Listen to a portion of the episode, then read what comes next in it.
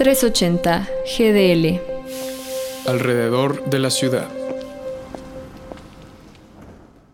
Durante los últimos días, las redes sociales se han llenado del video Save Ralph, Salven a Ralph en español. Un corto de animación de casi cuatro minutos dirigido por Spencer Susser como parte de una campaña para prohibir las pruebas de cosméticos en animales. El corto retrata la vida de Ralph, un conejo que trabaja como objeto de pruebas de laboratorio y es acompañado en su cotidianidad por un equipo de documentalistas, por lo que la pieza adquiere un sentido de falso documental que si bien puede mostrarse de distintas maneras, el término básicamente alude a una obra de ficción, pero con forma de documental, usualmente con un tinte de comedia o burla, por lo que también es conocido como mockumentary, aunque esto no es ninguna regla, pues esta pieza genera todo menos gracia. Aunque el corto es de animación y de alguna forma logra incomodar al espectador visualmente, el guion es lo verdaderamente desgarrador, pues el conejo en ningún momento se queja, asume desde una perspectiva antropocéntrica que ser un animal, y ser un animal de prueba, es su función en la vida.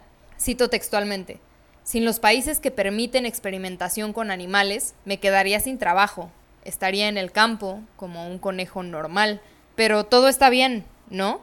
Los objetivos de esta campaña están dirigidos a 16 países, entre ellos Brasil, Canadá, Chile, Sudáfrica y sí, México.